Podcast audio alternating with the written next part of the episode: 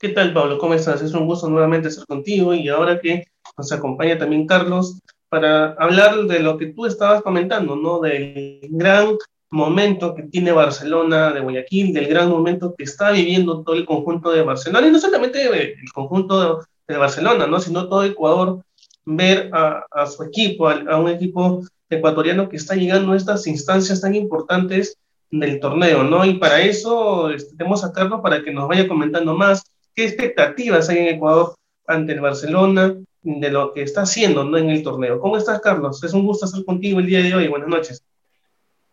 ¿Qué tal, compañeros? Muy buenas noches. Eh, saludos acá de Guayaquil, Ecuador. Y sí, como ustedes ya lo estaban contando un poco, eh, en resumidas cuentas, una clasificación una, vez más eh, histórica por parte de Barcelona Sporting Club.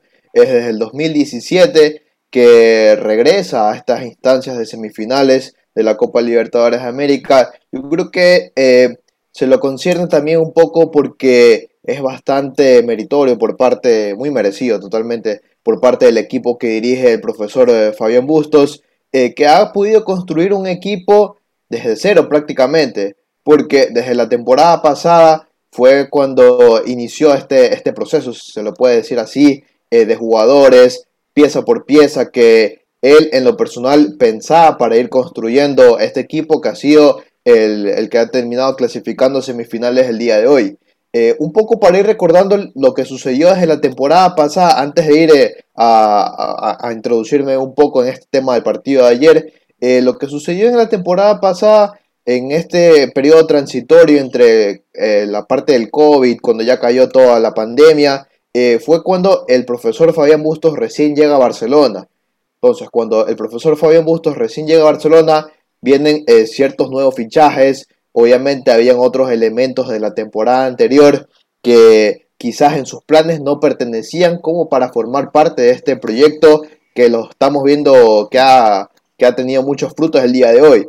Por su parte, en la Copa Libertadores del año pasado, que tuvo obviamente a, Flamengo, rival con el que se enfrentará el próximo mes eh, en estas semifinales, eh, de Copa Libertadores. En esa instancia, en fase de grupos, eh, obviamente vimos una diferencia completamente abismal. Flamengo, como todos sabemos, ya tenía ese tipo de jugadores como Gabigol, Felipe Luis, eh, Bruno Enrique, jugadores de mucha trayectoria, de mucha importancia, jugadores muy significativos para la plantilla brasileña.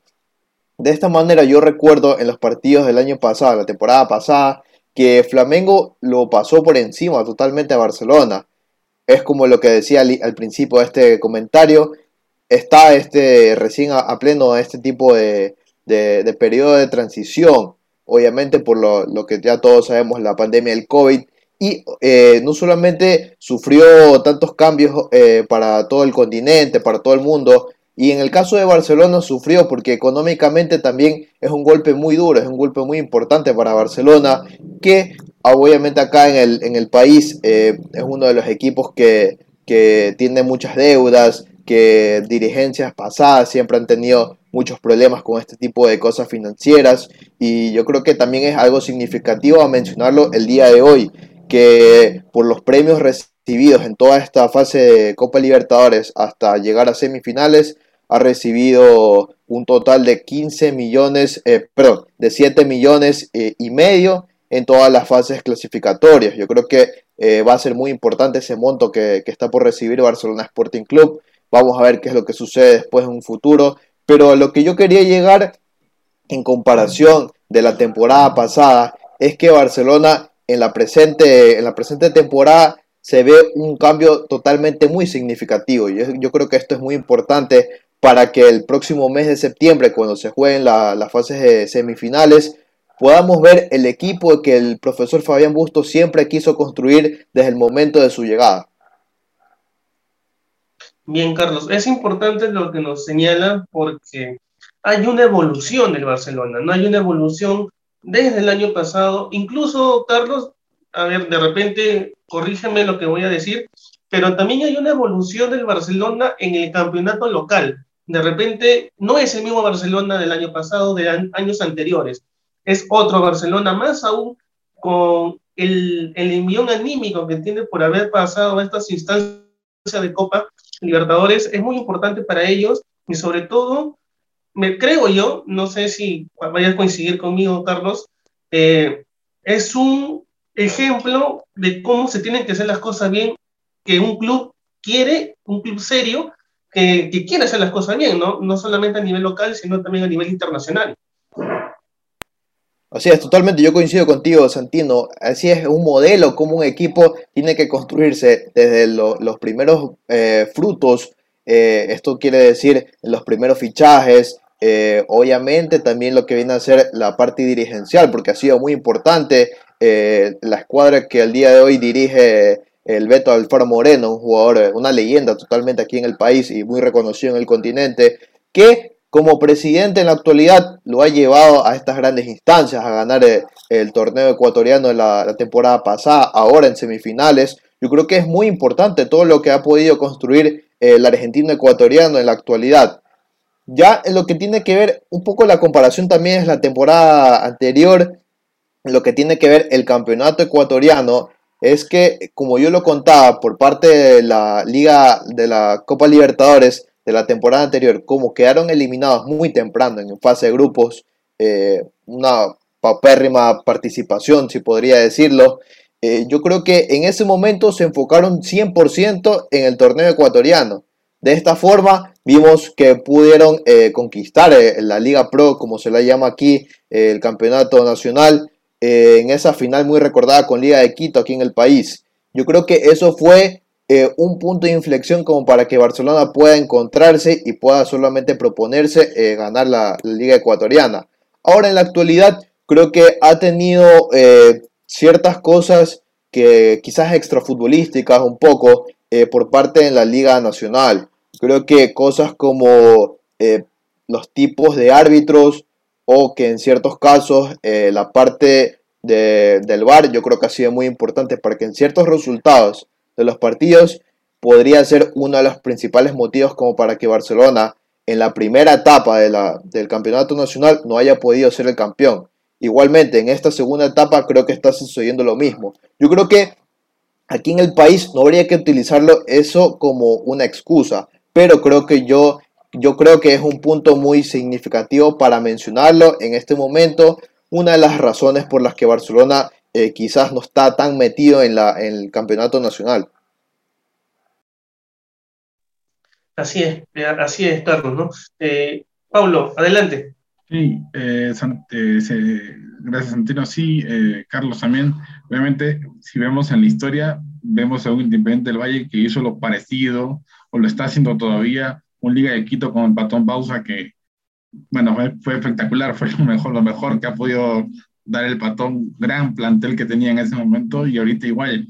Ahorita creo que eh, ayer, bueno, para mí el, portero de del Barcelona de Guayaquil fue una de las figuras, salvó varias de milagro, eran, eran gol, eh, incluso el penal a ese minuto, no sé cómo, cómo lo sentiste, eh, cuál fue tu experiencia en ese momento del penal. Oh, la verdad que en ese momento del penal, sí, primero eh, recalcar que Javier Burray, el portero argentino de Barcelona, tremenda actuación en toda la Copa Libertadores. Ha tenido una magnífica presentación en cada uno de los partidos y ha sido muy fundamental. Obviamente acompañado de la buena defensa que tiene. Esos eh, laterales muy completos, Mari Pineda por izquierda, Byron Castillo por derecha, la pareja de centrales, eh, el paraguayo William Riveros con el ecuatoriano Fernando León, que son muy importantes en esta saga que ha podido encontrar eh, Fabián Bustos a lo largo de la temporada presente. Porque eh, hay que recordar que Fernando León, por su parte, es un fichaje recién llegado a Barcelona. Esta temporada fue que se lo contrató eh, del fútbol mexicano, que quizás no tenía muchas oportunidades y se le dio para poderlo fichar en, en, la, en, la, actualidad. Y ha sido muy importante para que Barcelona siga manteniéndose en, en semifinales. Eh, a lo que me refiero por parte del penal, el minuto 98, si mal no recuerdo, ya está en los adicionales.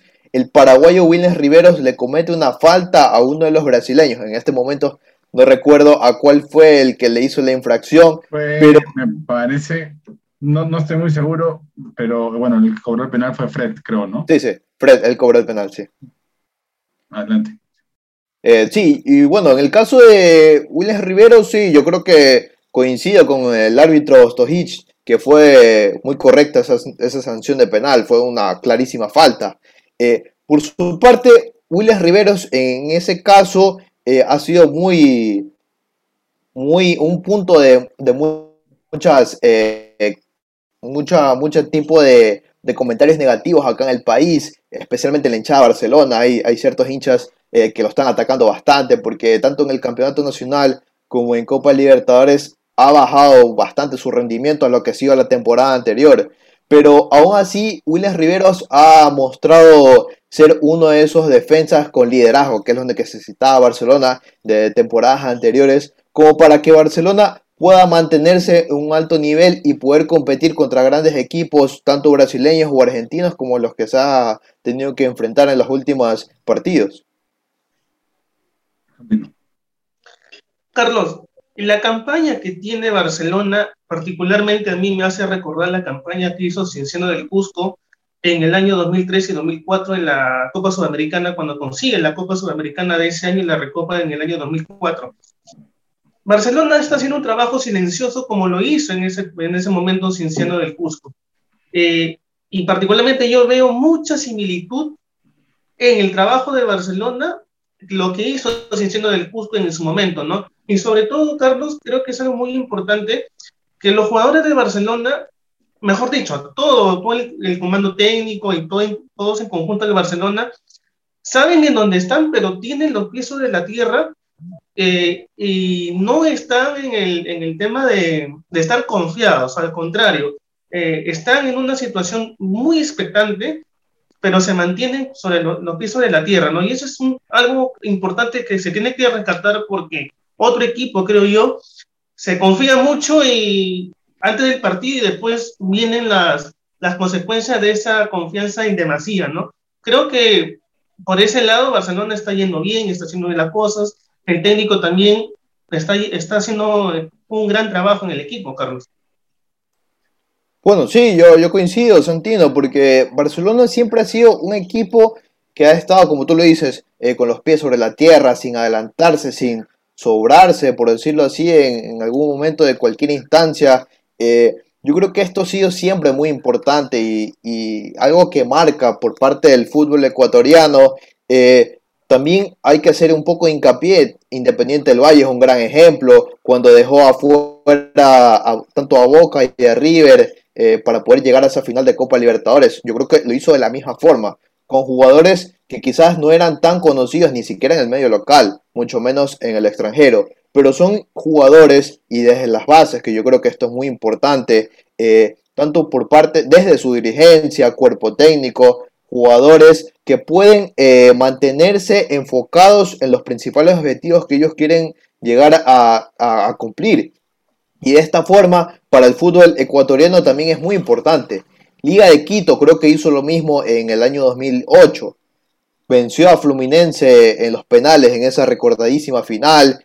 Eh, también en instancias de Mundial de Clubes contra Manchester United, que incluso pudo haberle ganado a ese equipazo eh, comandado por Cristiano Ronaldo y entre otras figuras. Creo que eh, eso está pudiendo marcar en la actualidad un, un, sistema de, como de símbolo por parte del fútbol nacional acá en nuestro país. Yo creo que eso también es algo bueno como para poderlo transmitir a otros equipos, ya sea el fútbol peruano, chileno, eh, colombiano, que es muy importante, especialmente si se tienen que enfrentar con equipos, eh, por su parte, pues, si podemos decir, eh, de otro tipo de presupuesto, de otro tipo de calidad de jugadores, como lo son los argentinos o los mismos brasileños. Creo que esto es muy importante para que otro tipo de, de países puedan poder recibir ese mismo tipo de información que es como lo que cualquier tipo de, cualquier tipo de equipo tiene que enfrentar ante cualquier rival. Yo creo que ningún equipo puede achicarse en ninguna circunstancia y esto es muy importante para que,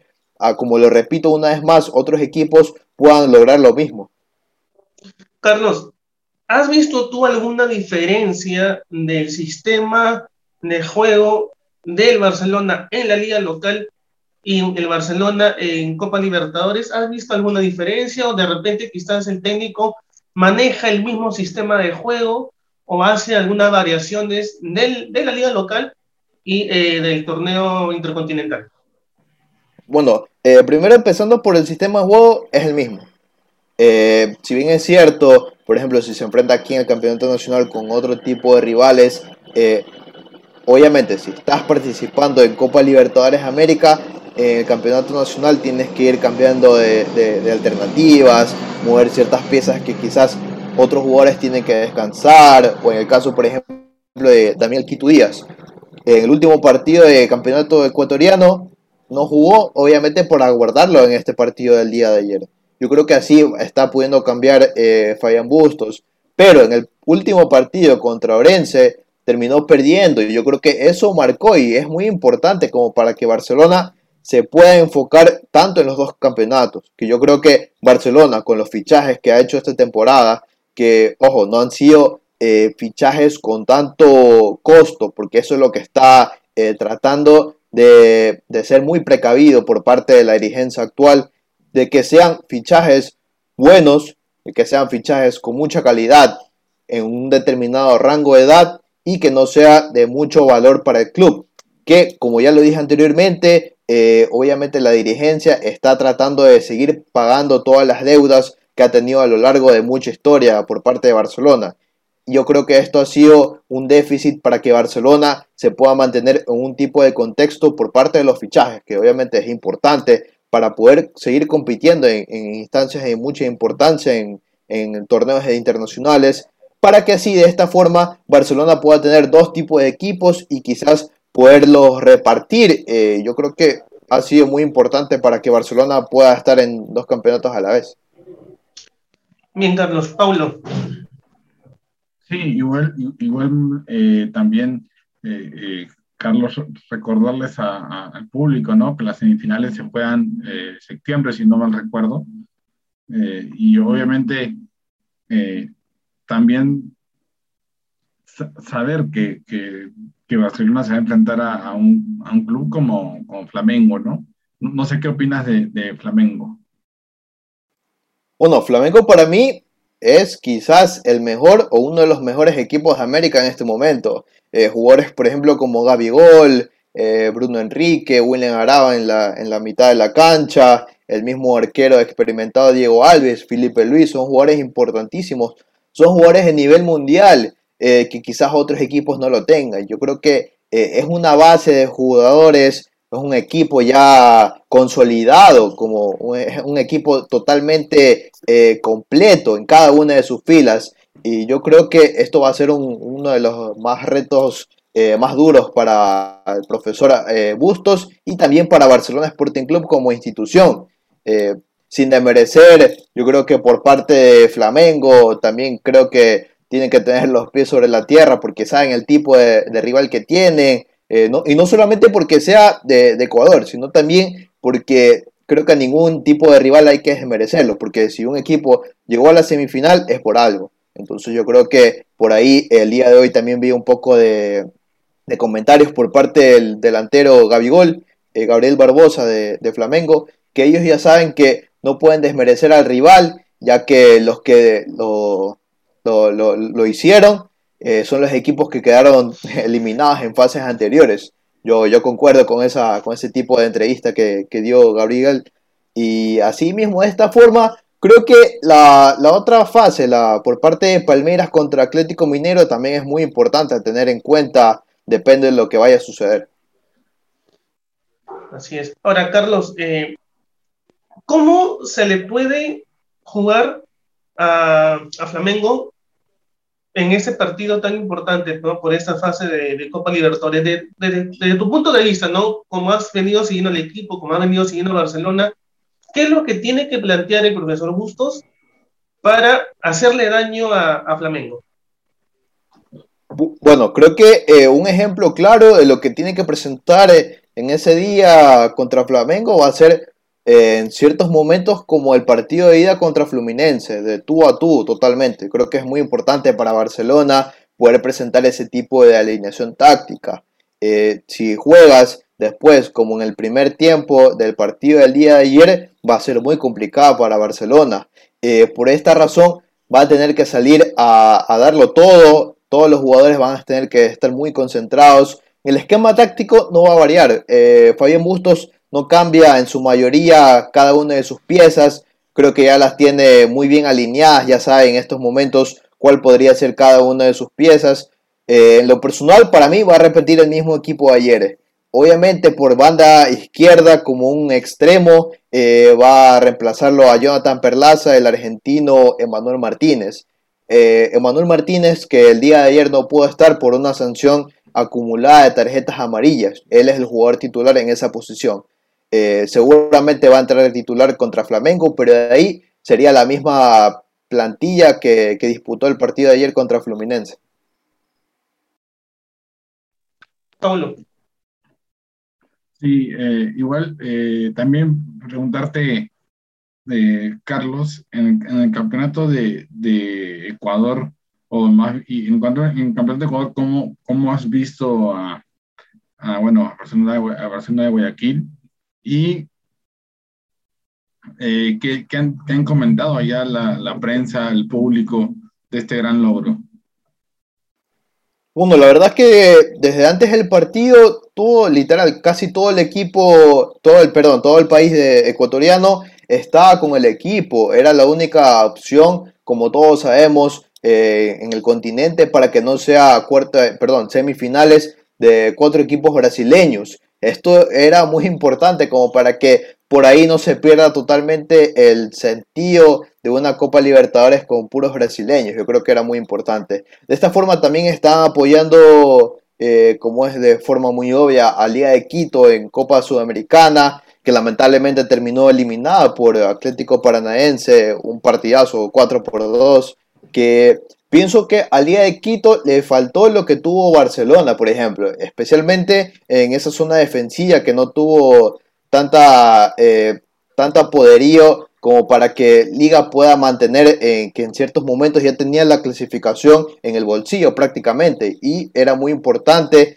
como para que Liga pudiera clasificar a una nueva semifinal.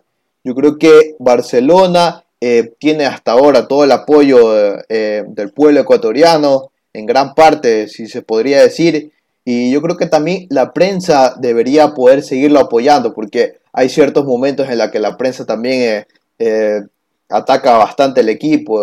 Hay un, hay un espacio que, yo creo que en cualquier tipo de país eh, ha de ver lo mismo, pero asimismo creo que todo el, todo el país está, está con el equipo.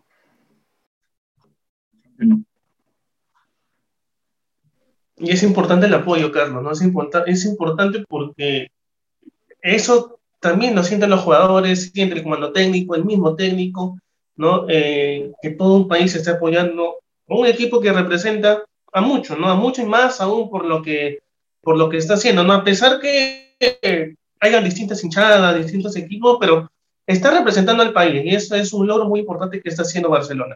Y ojalá que pueda obtener un buen resultado. Y si que no lo tiene, igual creo que sentirse contentos, orgullosos de dónde ha llegado Barcelona, ¿no? Porque no es, no es nada fácil llegar hasta unas semifinales de una Copa Libertadores o una Copa Sudamericana. No es nada fácil, ¿no? Porque sabemos la calidad de equipos que participan y más aún cuando son este, equipos brasileños, sabemos la potencia que tienen los equipos brasileños y ganarles y pasar es muy, muy complicado a veces, pero está bien y, esperemos que, que, Barcelona pueda jugar de manera inteligente ese partido, porque esos partidos se tienen que jugar de manera inteligente, de manera solidaria y sin cometer eh, tantos errores. Creo que esos son los tres factores, creo, creo si que no me equivoco, que tiene que tener Barcelona para poder sacar adelante el partido de, semifinales. Así es, Barcelona va a tener que estar muy pendiente a cada uno de los jugadores de Flamengo. Como ya lo contaba anteriormente, creo que eh, Barcelona va a tener que observar en ciertos momentos el tipo de alineación que vaya a querer primero proponer el entrenador. Después vamos a poder ver eh, ciertos recursos que Barcelona que quizás en ciertos aspectos del partido vaya a tener que utilizar. Quizás variar eh, también así en algunos momentos un poco la posición de cada uno de los jugadores, a ver cómo se termina desenvolviendo el partido. Y de esta forma, sí, como tú lo dices, Santino, ser muy inteligentes, muy precavidos para poder enfrentar a este, a este difícil rival. Carlos, y algo también que te quería preguntar, ¿alguna debilidad que tú le has visto al Barcelona de, de, de, Bustos eh, y en qué, en qué tiene que mejorar o en qué línea tiene que mejorar principalmente Barcelona para que no se pueda cometer algún error en el partido por semifinales? Sí, uno de los errores que se dio en los dos partidos en la, fase contra Fluminense fueron en los últimos minutos, eh, tuvieron especialmente los defensas. En el, primer, en el primer partido fue por parte de Byron Castillo, que cometió un penal y eh, un defensa, obviamente. Y en el segundo partido también fue por parte del central, eh, Williams Riveros. Yo creo que hay ciertos momentos en los que los defensas quizás se desconcentran mucho del partido, y creo que se, basan más en lo que viene a ser el resultado y quizás ese pasa a ser una de las principales eh, deficiencias por parte de Barcelona. Quizás en otros momentos, si las cosas no están saliendo bien, creo que uno de los puntos también a mejorar sería eh, por parte de la contención en el medio campo. Creo que hay momentos en los que eh, tanto uno de los dos volantes, tanto Bruno Piñatares, que es el 5 nato, y el otro volante mixto que es eh, Nixon Molina. Son dos jugadores, los dos jugadores titulares en ese, en medular. Puede ser que en ciertos momentos, y es por esta misma razón en los que el profesor Bustos hace la variante el día de ayer y reemplaza a Nixon Molina por el joven Michael Carcelén. Michael Carcelén es un gran volante de buena altura que te puede dar una mayor movilidad, mucha más proyección para poder seguir creando y que obviamente la pelota le llegue a los pies del creador de Damián Díaz. Esto es muy importante. Es por esa razón en la que Barcelona, precisamente por parte de Bustos, decide hacer cambios ofensivos para que Barcelona cambie totalmente su postura de defensiva a ser mucho más agresivo en la parte ofensiva. Bien, Carlos, esperemos que Barcelona pueda eh, mejorar en ese aspecto, en la parte más que todo defensiva. Y creo que la parte defensiva ha sido el talón de Aquiles de muchos equipos en esta Copa Libertadores y también la Sudamericana, ¿no? Pero esperemos que Barcelona pueda corregir esos, esos puntos eh, que pueden costar mucho en un, en un, partido de esta categoría de semifinales, más aún contra un equipo brasileño, como, como lo digo, ¿no? esperemos que pueda mejorar estos errores y que tener una defensa concentrada y una, de, una defensa sólida para que no vayan a pasar apuros, ¿no? Paulo. Sí, igual eh, quería preguntarte, Carlos, como, como una, un, más que todo, eh, a ti, ¿a quién te gustaría enfrentar, ¿no? ¿A Mineiro o a Palmeiras? Esa es una muy buena pregunta. Eh, bueno, si, si obviamente llega a la final Barcelona, creo que para mí, para mí, Atlético Mineiro es el rival más difícil. Creo que Atlético Minero tiene un total equipazo en la delantera. Ahora con Diego Costa, el chileno Vargas, el mismo Hulk. Creo que tiene un equipazo completo en cada una de sus líneas. Yo creo que inclusive el arquero es un total arquerazo para mí. Yo en las series contra Boca y contra River, una de las figuras del partido. Yo quedé maravillado de verdad con, con el equipo de Atlético Mineiro. Pero eh, creo que sin desmerecer, Palmeiras también te puede, te puede dar ciertos dolores de cabeza. Creo que también podría ser eh, un grandísimo partido ese Palmeiras Atlético Mineiro.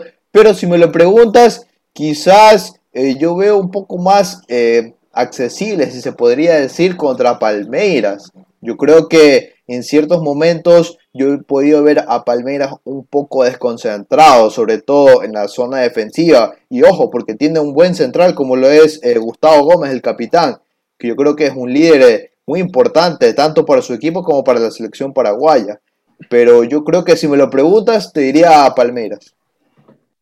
Sí, sin duda, lo de Gustavo Gómez, el paraguayo, la verdad que muy, muy bien, lo, está haciendo bastante bien en, en lo que es Palmeiras. Y también recordar, eh, Libertad también está en, la, en, lo que es la Sudamericana, este equipo paraguayo, que también lo logró, se metió, no sé cómo lo hizo para, para entrar, la verdad que muy, muy bien, muy bien de esos equipos y, y bueno, eh, Santino, todavía pase.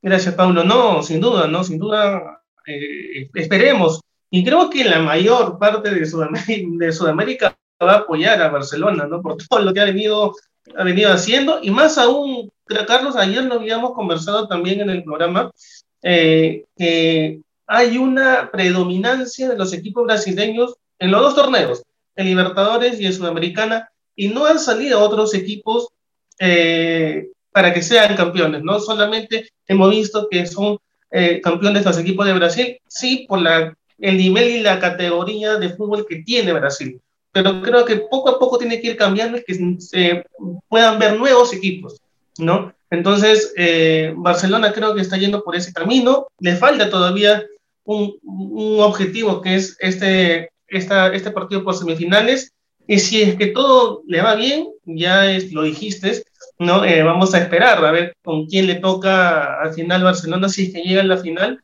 Y, y, nada, seguir trabajando, ¿no? Seguir trabajando para lo que viene para el equipo, porque muy aparte, muy aparte si es que pasa o no pasa, como lo dije, ¿no? Ha conseguido algo muy importante para Barcelona y para todo Ecuador. Y más aún, Carlos, creo que para el fútbol ecuatoriano, ¿no?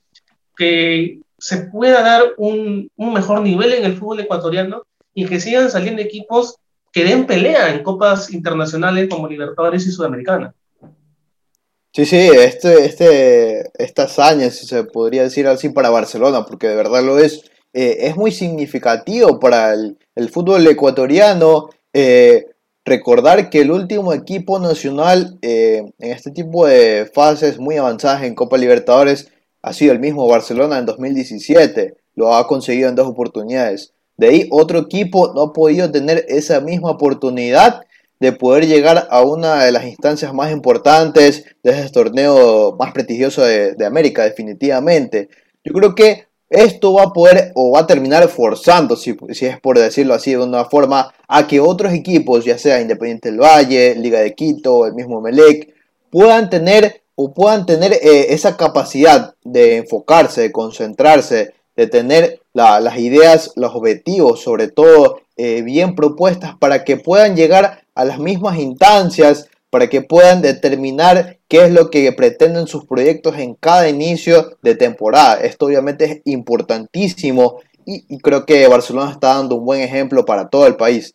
No solamente para todo el país, sino también otros países aquí mismo de Sudamérica que solamente es como que te da un mensaje. Si, si enfrentas a, obviamente, contra este tipo de equipos, solamente tienes que prepararte bien, poder hacer bien las cosas, que con mucho trabajo creo que cualquier equipo lo puede llegar a conseguir. Así es, Carlos. Esperemos que todo le vaya bien. Eh, Pablo, no sé si tengas algunas preguntas más para, para Carlos. Claro, eh, bueno, decirle que primero gracias por, por estar aquí en el programa, Carlos, y la verdad que ayer mientras hacíamos la transmisión estábamos viendo el partido y volteábamos y mirábamos, que era emocionante poder ver eh, este Barcelona de, de, Guayaquil que está sorprendiendo, está sorprendiendo bastante y sobre todo la, la defensa estos últimos minutos fue esencial, creo que ahí sí se concentraron en esos últimos minutos porque estaban, eh, bueno, los delanteros de, de, de, Fluminense los tenían contra las cuerdas ya. Y bueno, felizmente eh, obviamente están en la, en, la, en la, semifinal y bueno, vamos a ver qué más pasa eh, eh, ahora, ¿no?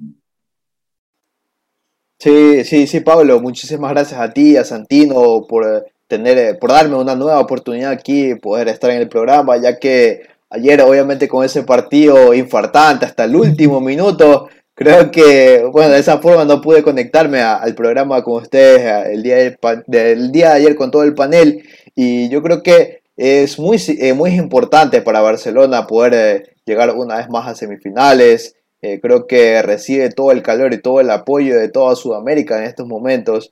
Que sin contar a los brasileños, creo que cada uno de los países los está apoyando en este momento. Y es eh, muy fundamental para que Barcelona pueda eh, lograr pasar ese último escollo, uno de los últimos escollos que tiene frente a Flamengo el día 22 de, de, septiembre cuando se juega el primer partido y obviamente la ida, perdón, la vuelta acá en la ciudad de Guayaquil en el Estadio Monumental el día 29 que va a ser un total partidazo seguro. Eh, ojalá, espero poder estar ahí en el Estadio Monumental, tener la oportunidad eh, de, de, asistir en, el, en, en ese día, eh, ese partido tan importante en la, en la semifinal de vuelta. ¿Va a haber público? Eso, sí. ¿Va a haber eh, público bueno, para ese día? Bueno, mira, que la, para el partido del día de ayer, Barcelona pidió eh, al COE Nacional, eh, que es obviamente esta institución de acá que te permite eh, este tipo de cosas, y no se lo permitió para los cuartos de final contra Fluminense, porque Barcelona había propuesto inicialmente un 20% de aforo, luego bajaron 15%, incluso ni con el 10% le dieron la aprobación para que pueda asistir gente. Vamos a ver si en las próximas semanas, eh, al transcurrir estos últimos días de agosto o iniciar septiembre, el cual le pueda terminar dando la oportunidad de poder eh, que haya aforo en, en, el estadio para ese día 29. Yo creo que va a ser muy importante tanto para el aliento del equipo como económicamente también que es muy importante porque ha sido bastante golpeado desde que inició la pandemia. Vamos a ver si es que se le da la oportunidad a Barcelona de tener hinchada. Bien, bien, Carlos. Justo Pablo me, me gana la pregunta, me gana la pregunta. No, pero ojalá, ¿no? Ojalá que se pueda dar esta oportunidad y que la hinchada acompañe a Barcelona, porque ya lo sabemos, la hinchada es el número 12 que siempre juega y, y, va a estar ahí, ¿no? Y ojalá, vamos a ver, vamos a ver qué es lo que sucede con Barcelona. Nuevamente, Carlos, agradecerte por estar aquí y también te invitamos la próxima semana, Carlos, que nos acompañes en el programa que ya vamos a hacer por la eliminatoria. Ya empieza nuevamente la fase eliminatoria de Sudamericana, fecha triple. Creo que va a ser una fecha importante para todas las elecciones. Y prácticamente en esta fecha, Carlos, creo que varias de las elecciones ya estarían en, enrumbando el objetivo, ¿no? Que es clasificar a, a Qatar 2022. Sí, para la selección ecuatoriana, durísimos enfrentamientos que va a tener en esta triple fecha. Eh, vamos a ver cómo le va a la selección dirigida por Gustavo Alfaro.